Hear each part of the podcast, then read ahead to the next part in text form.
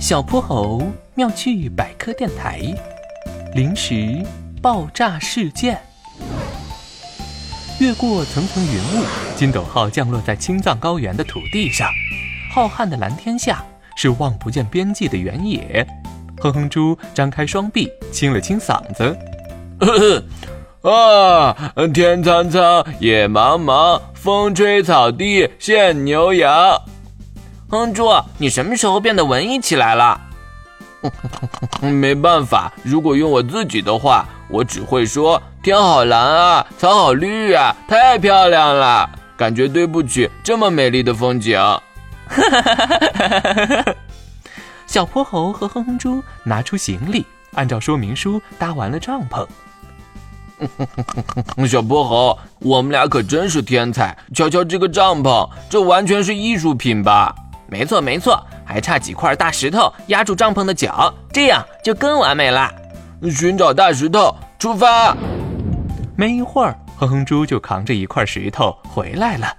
可眼前的景象却让他大吃一惊，他带的那些零食通通破裂，七零八落的散在野餐布上。哼哼猪手里的石头也一下子掉在地上，差点没砸到自己的脚。我的薯片，我的雪米饼，我的泡芙圈圈！可恶，到底是谁干的？哼哼猪环顾四周，立即发现前面不远处有个鬼鬼祟祟的身影。他长着个四四方方的脑袋，正匆忙离开。站住！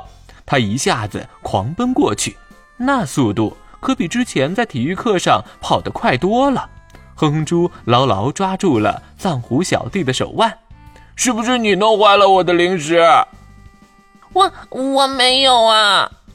藏狐连连摇头，哼哼猪却一眼看到了他手指上的棕色痕迹。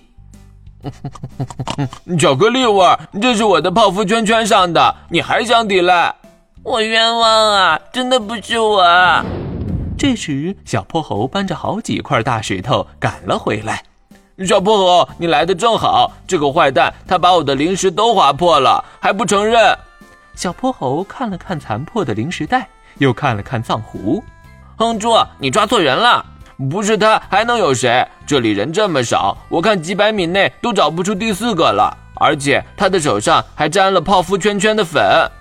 你的零食是自己爆裂的？这这怎么可能呢？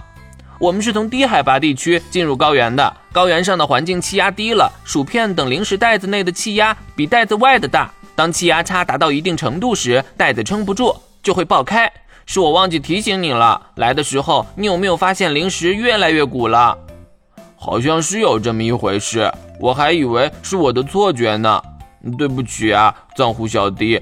可既然不是你干的，你手上为什么会有？因为。我的确碰了你的零食，但我没有要弄坏它们，只是因为这些吃的我都没见过，太好奇了。后来我想到这样容易被人误会，就赶紧离开。没想到，抱歉抱歉，可惜这些零食了，得赶快吃掉才行。藏狐小弟，你能和我们一起吃吗？真的吗？那我再乐意不过了。嗯嗯嗯嗯嗯嗯嗯嗯嗯。